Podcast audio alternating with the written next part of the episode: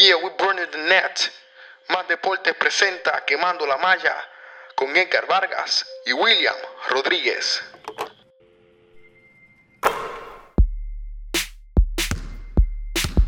Curry, way downtown. Bang! Bang! Oh, what a shot from Curry! Gets it to LeBron for three for the win. Yes! LeBron James at the buzzer! Sigue Barea con el yoyo. Van a doblar dos contra Barea. Va de tres. ¡Eh! ¡Chale! Barea contra dos.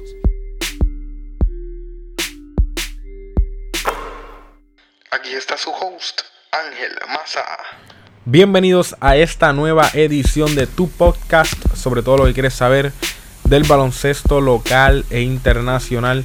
Quemando la malla, conmigo se encuentra el gran, el gran William Rodríguez desde Chicago. William, ¿cómo, te, ¿cómo estás y cómo te encuentras? Yo estoy de lo más bien, estoy muy feliz y estoy viendo que de repente el BSN se levantó con el guille de David Stern repartiendo multas y suspensiones izquierda y a derecha. Hay que ver con lo que viene el BSN, con lo que viene la Federación de Puerto Rico, cómo afecta el BSN, porque eso de repartir 10 juegos de suspensión a un jugador por no ir a una práctica, eso es salvaje. Así mismo es, William. Está salvaje la cosa y está que arde en la selección y todo lo que todo lo que tiene que ver desde que empezaron las prácticas hacia el torneo del AmeriCup 2017. Y hablando del AmeriCup 2017, vamos a hablar de las mujeres que nos representaron como unas guerreras, como las llaman, las guerreras caribeñas, las guerreras de Puerto Rico, clasifican al Mundial, William. Se ganan el bronce. Se ganaron el ¿Qué, más que eso? ¿Qué más que eso, William? No, ¿qué más que haberle ganado a Cuba por primera vez en la historia del, del baloncesto internacional? Después caen simplemente por cuatro puntitos contra Argentina. Ese juego era de quien sea. De quien sea. Pero, aunque cayeron, nos dieron el ponche para el torneo mundial que se va a estar llevando a cabo el año que viene. Con una tremenda victoria sobre Brasil. Una victoria por 7 puntos, bien sudada. Obviamente nuestras guerreras allí fueron más que magníficas. Y como bien dije en el último podcast, como bien he dicho por mis tweets, las mujeres son las que mandan en Puerto Rico. Ya nos tenemos que olvidar de que las nenas no juegan, nos tenemos que olvidar de que estamos viendo un baloncesto que si los varones es más interesante, pueden ser más interesantes hasta cierto punto. Pero el juego de baloncesto femenino se juega más inteligente, se juega sin mucho atleticismo, así que se juega con más cerito y X, más estrategia y más mente. Y como podemos ver con nuestras 12 guerreras, mente es lo que tienen y tienen cría y corazón. Están haciendo lo imposible, ya que entraron a ese torneo mundial para el año que viene. Ahora hay que ver si los varones, si es que hay un equipo de varones, si los varones pueden llegar a hacer lo que están haciendo estas guerreras. Así es, William. Y no solamente eso, sino que fue un juego completamente defensivo. Ese juego contra Argentina, 48-44. Y sabemos que Puerto Rico en muchos de sus juegos sobrepasaron más de los 60 puntos. Eh, así que fue un juego sumamente defensivo. Y dejar a Argentina a solo 48 puntos tampoco es nada fácil. Sabemos que Puerto Rico lo pudo lograr, aunque perdimos. Pero después, como tú dices, le ganamos a Brasil por 7 puntitos. Alinson Gibson con 19 puntos y una eficiencia de más 18. Esta muchacha también estuvo en el equipo todo estrella de este torneo. Fue una de las 5 jugadoras elegidas y fue la única puertorriqueña elegida en, en este equipo todo estrella. Así que hay que darle sus méritos y que nos representó como toda una guerrera. William. No, definitivamente. Y también hay que resaltar la actuación de Pamela Rosado. Pamela Rosado viene de haber estado cinco años fuera de un juego, un, torneo internacional, fuera de, representarnos en Puerto Rico y jugó unos 28 minutos de baloncesto inteligente. Fue realmente y sigue siendo, porque fue entrevistada por, por las emisoras radiales hoy, la cara de este equipo de Puerto Rico más allá de las estadísticas. Tú siempre necesitas un veterano en un equipo que sepa cuándo calmar el balón, cuándo atacar, cuándo mover, cuándo hacer el pase extra, cuándo coger a estas jugadoras que a lo mejor están nerviosas porque es su primer, su primer torneo de calibre donde hay tantas cosas por, por determinarse, donde hay tanto en juego. O sea, un pase a un mundial no es algo normal. Y calmarla, yo entiendo que, que el traer a Pamela Rosado fue tremenda movida por Jerry Batista y que eso es lo que hace que, que este equipo de Puerto Rico esté más unido y tenga una presencia de una veterana que ha, estado allí y que pueda ayudar a estas nuevas jugadoras a, a tomar esa madurez y dar ese próximo paso. Así mismo es, y tampoco podemos olvidarnos de Yolanda Jones, Mari Plácido y todas esas jugadoras que nunca dejaron montársela a ningún otro equipo y nos representaron como lo que son y como sabemos ahora son mundialistas. Y nos hicieron a nosotros mundialistas también. Hay que apoyarla y no nos olvidamos no nos vamos a olvidar nunca de esa victoria sobre Cuba. Una victoria sumamente sumamente nerviosa para nosotros y una victoria que en verdad nunca vamos a olvidar. La primera vez en la historia que Puerto Rico, las mujeres de Puerto Rico le ganan a Cuba en el baloncesto internacional, así que hay que hay que hay que aplaudírselo y como y como estabas hablando William en ese juego tan importante contra Cuba, Pamela Rosado anota 17 puntos y fue la líder en la asistencia también en ese juego, así que vuelve y vuelve mejor que nunca y nos representa como lo que es una veterana y una puertorriqueña de pura cepa, William. No, definitivamente. Y aunque en sus su estadísticas estadísticas no estuvieron tan buenas en el juego contra Brasil, tuvo solamente tres asistencias. Tres asistencias, dos rebotes, encestando solamente cuatro puntos. Nuevamente es la veteranía. Es el saber cuándo bajar el tempo, es saber cuándo, cuándo hacer lo necesario para que las jugadoras mantengan la compostura, mantenernos en juego. Esas cosas pequeñas que realmente no se notan en las estadísticas. Tú no sabes quién es un líder por ver las estadísticas. Tú sabes quién es un líder viendo el juego y viendo cómo controla el tempo, cómo controla al, resto de sus jugadores, al resto de sus compañeras. A mí no me sorprendería ver a Pamela Rosado tan pronto se le acaben sus años de como jugadora, que espero que, que sean muchos más, como dirigente en algún punto, tomando control de alguna franquicia, de algún tipo de equipo de baloncesto, sea masculino o sea femenino, porque material tiene para ser tremendo dirigente. Ahora, William, háblame de ese equipo de U17 que está jugando, que nos está representando y la victoria aplastante que lograron recientemente. Bueno, la pregunta es cuál de las dos. En su debut contra Surinam, Puerto Rico ganó 103 a 34. Ese juego fue una escalpiza y el de hoy ganaron 88 a 22. Por Puerto Rico la mejor jugadora, la mayor anotadora fue Narimar Vargas en el juego contra Surinam, donde Puerto Rico encestó 70% de los tiros libres y tiró por un 52% de campo. Ahora en el juego de hoy, la mejor jugadora vuelve a ser Narimar Vargas. Vez encestando solamente 8 puntos, un juego más colectivo. Y las boricuas están 2 y 0 en el centro básquet femenino que se está jugando ahí al lado en Aguada. Así que a ustedes, y la entrada es gratis, así que ustedes oyentes que quieran ver baloncesto, quieran ver el futuro de estas guerreras que nos siguen representando y siguen poniéndonos en el mapa, por favor vayan y apoyen al equipo local a la, en Aguada que van a estar jugando del 15 al 19 de agosto. Nosotros esperamos que las boricuas vuelvan a salir triunfantes de su juego de grupo y vuelvan a tratar de llevarnos a un Mundial U18 el año que viene. Así mismo es, William. Vamos a ver qué sucede, pero sabemos que nos están representando como sendas guerreras también. Y hay que ir a apoyarlas, mi gente. Hay que apoyar a, la- a los jóvenes, hay que apoyar a todas esas mujeres que finalmente, al fin y al cabo, cuando esas veteranas como Pamela, como Pamela Rosado cuelguen esos tenis y ya no se los vuelvan a amarrar más nunca, ellas van a ser las que van a tomar las riendas de nuestra selección y las que nos van a ir, represent- a ir a representar a todos los otro- ot- otros torneos internacionales y nos pongan esa bandera lo más alto posible, William. No, definitivamente. Y, y Pamela Rosado no empezó jugando baloncesto superior nacional de la nada y fue buena, Andrés. Tampoco fue Carlos Arroyo ni José Juan Barea. Estos jugadores empiezan desde abajo, empiezan jugando categorías menores. Y me da un poquito de vergüenza admitir que en Puerto Rico nosotros somos uno de los peores países, si no el peor país apoyando el baloncesto local, el baloncesto de categoría menores. Todo es con la mentalidad de que hay que ganar y hay que ganar. Nosotros no vemos el baloncesto de categorías menores como una oportunidad de desarrollar a las próximas guerreras, a los próximos magníficos, al futuro de Puerto Rico, sea en el deporte o fuera del deporte. Y yo entiendo que esta oportunidad de que el centro que se está jugando en Aguada es tremenda oportunidad de apoyar a esas futuras guerreras, a esas, a esas jugadoras que nos van a representar no tan solo en Puerto Rico, sino en la LAI, nos van a representar en torneos internacionales, tanto en torneos locales.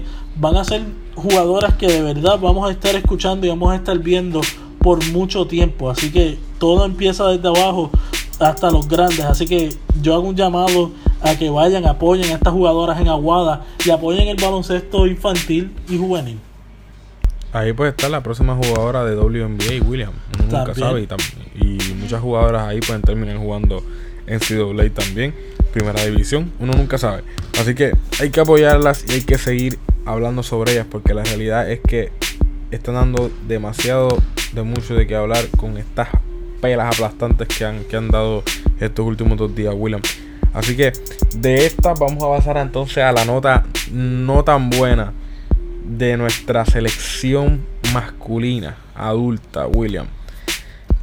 Suspenden a Ramón Clemente, suspenden a Alexander Franklin, suspenden a Kevin, a Kevin Jones por no reportarse a las prácticas de nuestra selección adulta, William. ¿Qué tienes que opinar al respecto? Yo entiendo que el, la Federación de Baloncesto de Puerto Rico y su presidente John Ramos tienen que ser un poquito más realistas con las expectativas a nuestros jugadores. Tú no puedes pedirle a jugadores que están saliendo de un torneo local intenso de jugadores que todavía están jugando baloncesto en otros compromisos y decirles tienes que llegar a Puerto Rico, tienes que venir a las prácticas que yo digo que tienes que llegar o si no te voy a dar 10 juegos de suspensión para la próxima temporada. Es increíble que tú tienes jugadores que necesitan descansar, porque eso cualquier experto del deporte, cualquier profesional de, de baloncesto, de voleibol, de hasta bolita y hoyo, te dice que tú tienes que tener un periodo de descanso y un periodo activo, porque el cuerpo se regenera mejor en descanso. No puedes decirle a estos jugadores que salgan de un BSN y entonces vengan obligatoriamente a las prácticas cuando uno realmente no tienes no tienes un equipo, ellos no son parte oficialmente del equipo. Y si su interés no es formar parte del equipo, no hay por qué castigarlos de esta manera. Ahora mismo nosotros tenemos de los 33 invitados que tú que llamó Edicaciano, están yendo a práctica si acaso cuántos 10, 11 jugadores. Estos no son los momentos para uno estar forzando a los jugadores a ir a las prácticas a nueve días del el Americop masculino. Esto ya para esta fecha se supone que nosotros tuviéramos el equipo montado. Y entonces vienen estas situaciones que lo que van a hacer es poner a los jugadores un poquito más inquietos porque si no se inventan una lesión, son 10 juegos menos que juegan en la temporada que viene y eso les afecta en términos de contratos y en términos de paga. Así que yo entiendo que la Federación de Baloncesto está cometiendo un grave error castigando a estos jugadores cuando realmente tienen que descansar y tienen que recuperar su cuerpo. No pueden estar en un periodo activo todo el tiempo. Aparte de, Eddie Casiano no tiene un equipo a nueve días. Eddie Casiano no toma las decisiones. Eddie Casiano que está esperando para reducir y presentar sus 15. Si estos jugadores no están yendo a las prácticas, pues elimínalos, descártalos de cualquier manera. No te van a venir para el AmeriCop. Si no les interesa ir al AmeriCop, te vas con los 10 que están practicando. Eso es lo que se hace en toda selección, desde selección de 5 y 6 años hasta juveniles. Tú vas con los que van a las prácticas y tú vas con los que conocen tu sistema, que ya hemos visto par de tus prácticas motion malísima esa ofensiva motion tuya, Eddie. Este, por favor, déjale mejor las riendas a Manolo Cintrón. Pero el issue es que a la federación meterse hace que este desastre sea aún más grande, impartiendo esas suspensiones de 10 juegos a cada jugador. No solo eso, William, sino que sabemos que muchos de estos jugadores están tratando de inventar excusas para no venir para acá simplemente por las faltas de respeto que ha hecho Edicaciano en contra de varios jugadores, incluyendo a lo que estuvimos hablando el podcast anterior, Reinaldo Batman. Muchos jugadores están en descontento, en la realidad. Ramón Clemente ahora mismo con esta suspensión que le acaban de dar puso y con eso oficialmente me retiro del equipo nacional de Puerto Rico. Gracias a todos por su apoyo y los amo a todos. Ese fue el tweet de Ramón Clemente después de la suspensión que le dio la, la selección y la Federación de Baloncesto de Puerto Rico. Así que ya tenemos uno menos que nos va a poder representar y uno que sudaba esa camisa, se tiraba al suelo, tenía un hustle que muy, vez, muy pocas veces lo, lo podíamos ver en otros jugadores en la cancha. Así que es triste que, que, Ramón Clemente, una persona que siempre ha estado representándonos y que sabemos, uno entra a sus redes y todo es la camisa de Puerto Rico puesta, su banderita al lado del nombre, y es una persona que, que ha sido un patriota en la cancha y que por estas decisiones de Dicasiano y de la federación ya hayamos perdido a otro guerrero más en nuestra cancha y añadiéndole a eso, tú entonces tienes dos jugadores que son de los indios de Mayagüez, que son Kevin Young y Ramón Clemente, que ya no van a estar contigo en los primeros 10 juegos. Eso afecta definitivamente a la franquicia, una franquicia que está en decadencia, una franquicia que necesita el apoyo local. Especialmente cuando ya el alcalde José Guillermo Rodríguez dijo que no iba a apoyar la franquicia para el año que viene. O sea que tras que estás en aprieto económico ya tienes dos jugadores menos que van a representarte de salida y ni siquiera estamos en la pretemporada del BSN del 2018. Yo entiendo que esto es esto es una falta de respeto para el baloncesto local y algo totalmente innecesario. Y si nos vamos a esa lista de 33 jugadores que lo puedes conseguir por más deporte, Devon Collier no va a estar en el equipo, ya es oficial. Ramón Clemente queda afuera. David Huerta está lesionado. Carlos Rivera está afuera. Chavaz Napier dijo que los Portland Trail Blazers no le dieron el, release. Kevin Young está fuera. Tienes a Alexander Abreu que está fuera. Tienes a Jean Clavel que Dallas no le va a dar y él no se va a arriesgar a jugar un AmeriCup por Edicaciano después de las expresiones que, que él ha hecho y posiblemente lesionarse en esta su única oportunidad que ha tenido hasta ahora de entrar a la NBA. O sea que ya de esos 33, 8 de cantazo no están. De los de los 27 que nos quedan. Mentira, de los 20. De los ahora mismo, ahora mismo nos quedan con todos los excusados y con los sancionados del 17 de agosto. Nos quedan 8. Nos quedan 17 jugadores solamente. 17, jugadores. Que de esos ni siquiera se ha hecho un escogido de 15, ni siquiera ha podido cortar dos jugadores de los que han ido a las prácticas para tratar de por lo menos mantener un 15. La realidad, William, para mí es que todo esto se hubiese solucionado si Eddie Casiano no hubiese hablado sobre el man de esa manera y tal vez Ramón Clemente, que era uno que estaba jugando streetball anteayer en New York, hubiese estado aquí practicando. Pero yo sé que por esas expresiones de Casiano y por no disculparse después y por salir a la defensiva y lo que hizo fue entonces suspender a esa gente en vez de él mismo tratar de disculparse con todo el mundo y saber que cometió un error, porque todos sabemos que eso fue un error, tú irte al público y estar hablando de esa manera de tus jugadores nacionales. Por él no hacer eso, ahora muchos de estos jugadores no vinieron, muchos de estos jugadores no van a venir, muchos compañeros de Ramón Clemente, de Kevin Young, y de Alexander Franklin, que han sudado la camiseta junto a ellos, tampoco van a estar motivados para venir. Ahora mismo, esos jugadores, esos jugadores que están practicando con nosotros, imagino que están bastante desmotivados ya. Así que las esperanzas y las expectativas que tendremos para esta Americo, este, esta y para el torneo de cuatro naciones en China, la realidad es que son bien bajas. Y es todo por culpa de la administración de la Federación de Baloncesto y por culpa del coach, entrenador y la cara de lo que es el staff de la Selección Nacional de Edicación. William. No, y aparte de eso, yo como jugador del BSN no voy a querer representar a Puerto Rico porque el segundo que a Eddie le dé por montar una perreta, Jun Ramos lo va a apoyar y me va a suspender 10 juegos. Pues ya se cerrarme la puerta en cuanto un cuarto de la temporada regular para eso no voy a jugar en el BSN.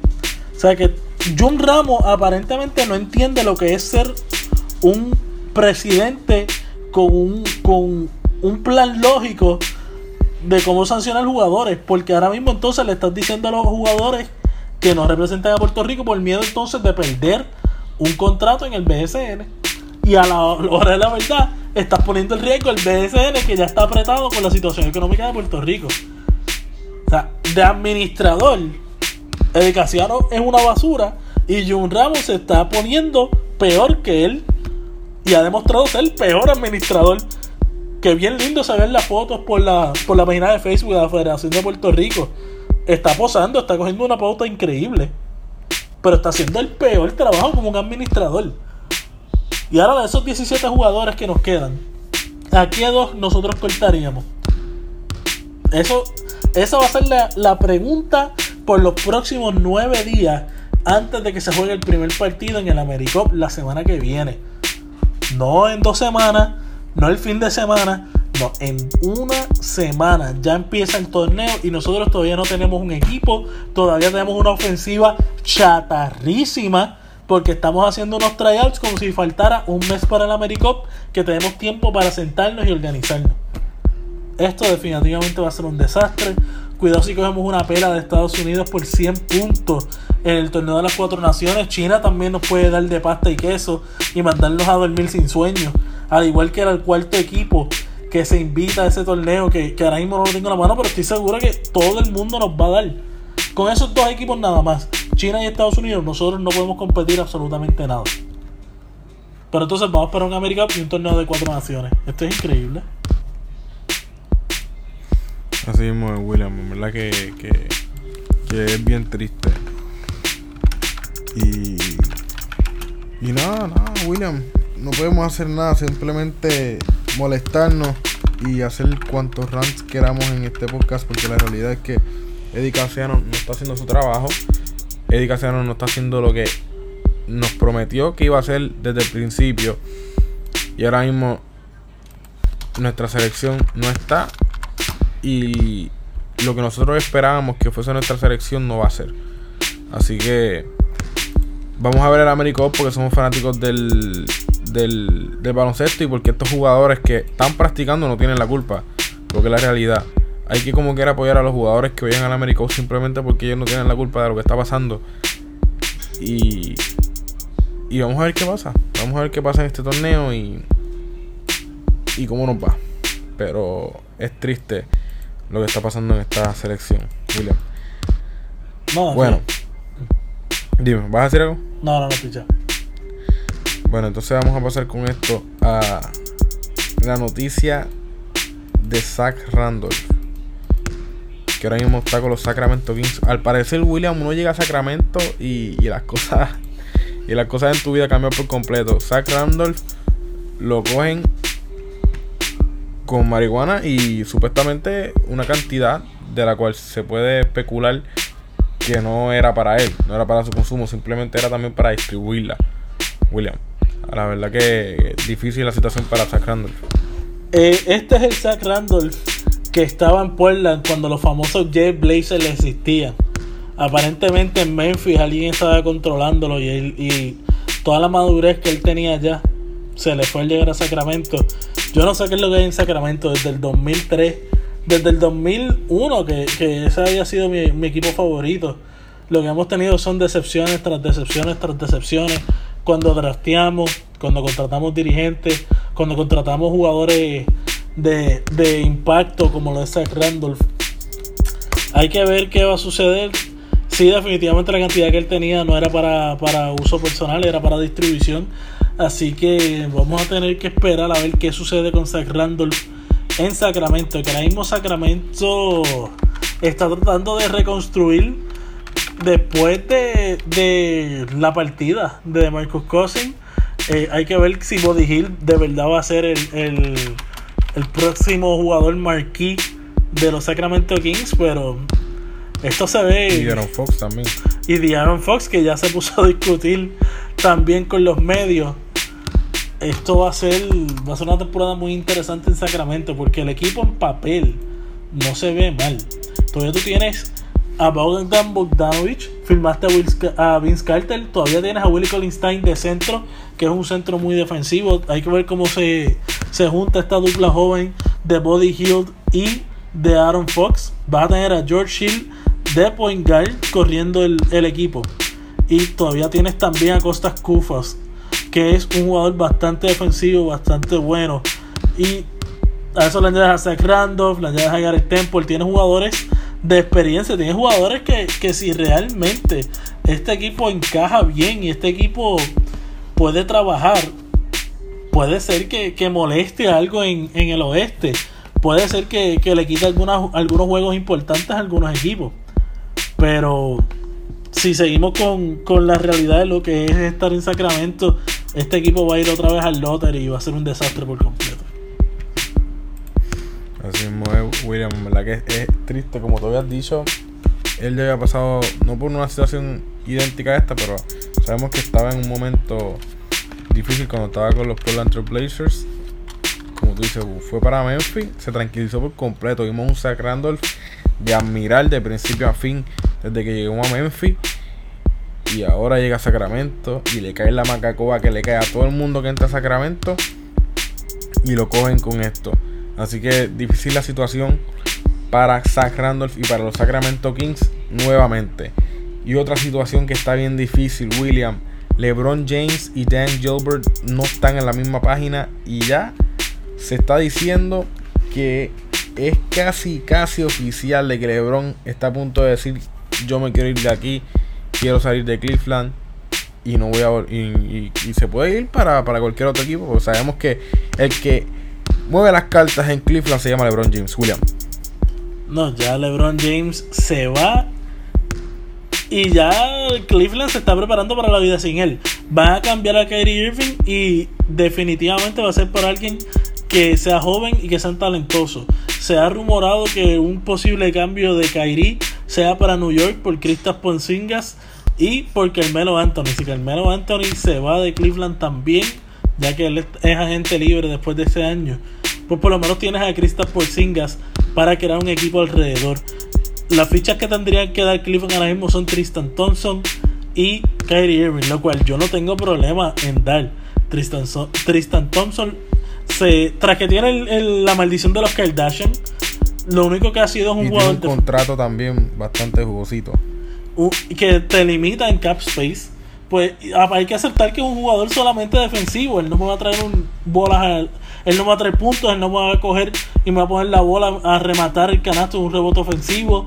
Él simplemente es un jugador estilo Ben Wallace, que ya se le ha ido el atleticismo, ya se vivo como Kevin Durant, que realmente es mucho más flaco y aunque es más alto, no debió de haberle cogido todos los rebotes que le cogió, lo sacó totalmente de juego. Llegó un punto en que Steve Stephen Curry tenía el doble de los rebotes de Tristan Thompson. Así que yo feliz de la medida de los regalos yo no tendría problema en cambiarlo por un año de alquiler a Carmelo Anthony y por Kristaps Porzingis. Ahora, ¿qué va a hacer LeBron James? Se rumora que puede terminar en Los Ángeles Lakers. Y eso yo creo que le puso una sonrisa increíble a Ángel Maza ahora mismo en la cara. Ay, William. ¿Qué sería un día en que, en que veremos a Alonso Ball y LeBron James juntitos, jugando en una misma cancha, haciéndose cuenta aéreos el uno al otro. La verdad que, eso sería espectacular, William. Y, pero nada, hay, que ver qué sucede con LeBron James. Sabemos que es el que mueve la ficha. Y Kevin Durant mismo dijo: A LeBron James no lo cambia nadie de Cleveland. Él se va cuando él quiera y se te puede ir sin nada a cambio. A las leyendas no se cambian. William, ¿qué tú piensas de ese statement que, que dijo Kevin Durant? Yo tengo que darle la razón, tú no cambias a las leyendas. Puedes o por lo menos tú no las cambias cuando están en su prime. Y ahí, si hay algo que tenemos que aceptar es que LeBron James todavía está en su prime, todavía es el mejor jugador de la liga. Y cambiarlo a él sería un desastre porque realmente, nuevamente, es como la situación de, de Kyrie. Todo el mundo sabe que él no quiere estar allí. Lo que tienen que hacer es esperar un año y volvemos a ver la decisión 2.0 a ver dónde él termina. Muy interesante es que también hay que hablar que Dwayne Wade estaba buscando un buyout de Chicago. O sea que podríamos ver que Dwayne Wade y LeBron James vuelvan a jugar juntos en un equipo. A lo mejor lo, lo hacen por simplemente por jugar juntos. A lo mejor lo hacen por tratar de esperar a ver qué hace Chris Paul también. Y que Chris Paul entonces salga y juegue con ellos. Carmelo Anthony todo, todo esto se pone muy interesante. Y yo diría que, que cambiar a, LeBron, realmente por quién lo vas a cambiar y quién te va a dar algo en la situación en la que está puesta ahora mismo Cleveland. Así mismo William, pero la realidad es que yo Cleveland haría lo que fuese por salir de él simplemente porque ya hay algo. La cosa es que también ellos saben que si lo cambian, entonces los chinches le van a caer a, Dan Gilbert en vez de que le caigan a LeBron. Pero ya LeBron se te fue una vez y tú vas a dejar que se te vaya otra vez. Ya esto de lealtad de la NBA como que se ha perdido. Así que, ¿por qué entonces los dueños no toman la misma actitud que toman los jugadores? No sé, William. Está difícil si yo fuese un dueño. Es que este es el problema. Ya con Dan Gilbert se ha dañado tanto y tanto y tanto la reputación que nadie va a querer ir para allá. Y entonces aquí tienes el problema de tú tomar una, una decisión o tomar una postura tan egoísta. Tú no eres el equipo. El equipo es la ciudad. En otras palabras, como tuvimos un debate hace un- unos cuantos podcasts atrás. Si LeBron se va de Cleveland es un impacto socioeconómico en Cleveland. Van a bajar las ventas, van a tener gente que estaban acostumbrados a desde el, el carrito sandwichero que está al frente del, del Quick and Loans Arena hasta el mismo Quick and Loans Arena va a tener menos ventas, va a depreciar mucho el lugar, menos jugadores van a querer ir a vivir a Cleveland, van a querer llamar a Cleveland su, su hogar o un equipo que realmente sea algo más allá que un contrato de un año. Fácilmente Cleveland se puede convertir en el próximo Sacramento, en el sentido de lo que los jugadores van allí a probar que todavía les queda algo y se van. Y no hay necesidad de crear una cultura allí ganadora, no hay una necesidad de crear algo que valga la pena para desarrollar en Cleveland. Y todo por, porque Dan Gilbert comete el error de votar a David Griffin o de no filmarlo. Trata de cambiar a Kyrie Irving y Kyrie Irving se entera. Y a todo esto le quieren echar la culpa a LeBron. Y ahora LeBron se quiere ir. Yo entiendo, como bien dije en el escrito de Matt, que está ahora mismo en los blogs de Más Deporte. El problema es el señor Dan Gilbert y los- las repercusiones no son solamente para los Cleveland Cavaliers. Son, perdón, para el equipo, para la ciudad de Cleveland, Ohio, para el estado de Cleveland, Ohio, que su economía va a caer, va a haber menos tráfico, va a haber menos, menos gente con ganas de ver baloncesto. Y esto la largo la corta. Dan Gilbert puede vender el equipo y él sigue de largo y, sigue sin problema con su vida. Pero entonces la gente que trabajaba en el Quick Loan Arena y la gente que dependía de que hubiera cierta cantidad de venta en Cleveland, esos son los que se van a ver afectados. LeBron pisa Cleveland y trae 600 millones de dólares al año. Esa es la cantidad de. de e- eso es la importancia de que LeBron James esté en Cleveland. Por eso yo sé que es difícil también tomar esa decisión de salir de él cuando él simplemente le trae demasiado de mucho dinero a la ciudad con su presencia en ella. Así que imagínate cuánto dinero le va a traer si el hombre cae en Los Ángeles, William. Wow. Bueno, sí, sería una 600 cosa es poco. ridícula.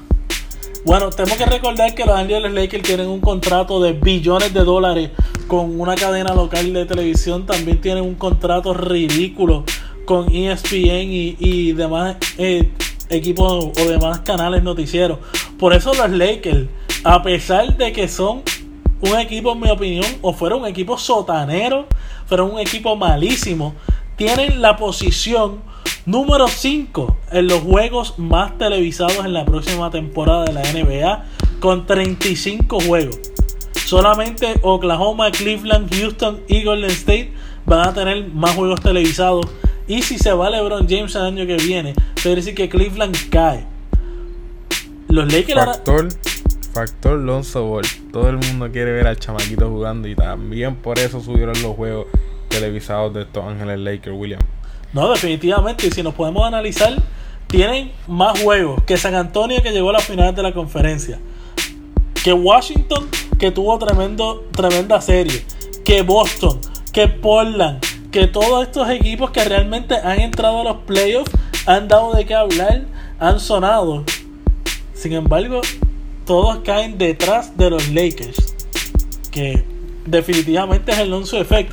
Y eso lo mezclas con la partida de LeBron James de Cleveland. Y llegar a los Lakers, yo entiendo que eso va a ser un efecto un efecto catastrófico para las ventas de la liga, ya que los Lakers van a terminar siendo uno de los equipos más buscados, van definitivamente a ser el equipo más visto.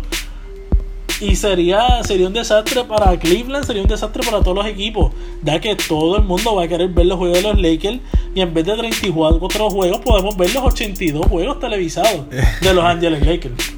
Y, se, y, y, y una pregunta, William, porque con este tema vamos a cerrar el podcast, pero quiero que que, que me contestes esta pregunta. ¿Cuál sería el factor para la conferencia del Este si LeBron James se va de esta conferencia? Se convertiría en la, en la conferencia para ir. Porque en lo que todo el mundo se está matando en el oeste. Porque nadie se va a ir de, de Golden State. Golden State sigue estando allí. Los Ángeles, si se va LeBron para allá, se convierten en un equipo contendor. Houston se va a mantener fuerte. Tienes a Minnesota que está subiendo en los rangos. Tienes a Oklahoma. Tienes a los viejitos que no se quieren dar por vencidos en San Antonio. Utah también está subiendo. Denver está tratando de, de hacer un push. O sea, Clipper también está tratando de hacer algo que todavía no sabemos qué es. Los Clippers, exacto, están tratando de inventársela. O sea, ya tú tienes nueve equipos. Que de esos nueve equipos también no todo el mundo se va a matar. Porque Golden State y San Antonio están en un mundo aparte. Pero todos los demás que hemos mencionado se van a estar entrando a los palos. O sea, que ¿para qué yo quiero ir para esa conferencia? Pasemos hoy para el este, que en el este está Boston. Boston. Washington. Washington. Toronto, si es que se queda Kyle Lowry, se queda todo como está. Y si acaso po podemos ver a los 76ers en los playoffs, por fin. Este. Pero. Pero, pero sería, sería, sería. Sería como. Para mí sería como cuando. Para el año 2000. Cuando los Nets estaban llegando. Los Philadelphia 76ers estaban llegando a las finales. Que sabíamos que el que ganara el oeste iba a ganar el campeonato. Definitivamente. Sin duda alguna. Para mí sería volver a esos años que sabemos que no eran los mejores en las finales. Y sabemos que todo el mundo le gustaba más ver las finales de conferencia del oeste a ver las finales. Era la realidad. Excepto, Para mí sucedería exactamente lo mismo. excepto el año que vinieron los Detroit Pistons y le dieron de pasta y Los queso. caballotes. Le mandaron a, a Carmalón a dormir y sin sueño, sin, un, sin una sortija, lo retiraron. Así mismo es. Pero Así mismo es. definitivamente ese sería el efecto, porque ya entonces el- todo el talento de la NBA, los juegos de estrellas serían una porquería, porque todo el talento de la NBA está en la conferencia del oeste. Vamos a hacer, si eso sucede, ¿quién iría al juego de estrellas por el, por el este? Difícil decir. Giannis Difícil Antetokounmpo, Giannis Antetokounmpo, Kristaps Porzingis, Joel Kyle Lowry, Embiid, Joel Ben Embiid, Simmons, Ben Simmons, Isaiah Thomas, John Wall. DeMar DeRozan. Oh. Estamos batallando para nombrar 8. Ujú, Difícil, difícil. Eso, Ay, Dios, William. Así mismo sería la situación si LeBron se va del este. Y la realidad es que sería un golpe duro para la NBA porque sería bien one-sided nuevamente. Y sabemos que no es lo mejor para los ratings de la liga. Así que, nada, William. Con esto vamos a concluir este podcast. Gracias por quedarte conmigo hasta el final. ¿Dónde te pueden conseguir en las redes, William? a mí me pueden conseguir por WillRod718 por Twitter. Hablamos baloncesto, hablamos de educación.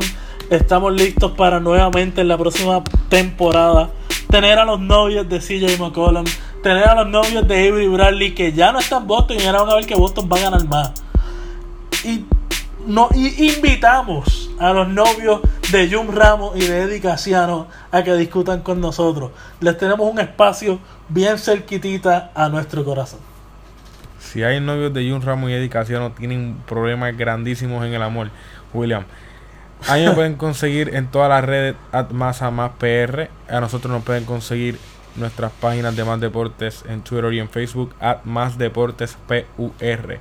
Gracias a todos por quedarse hasta el final con nosotros. Que tengan una linda semana. Felicidades a esas guerreras nuevamente y esas guerreras que nos están representando en, en Aguada ya.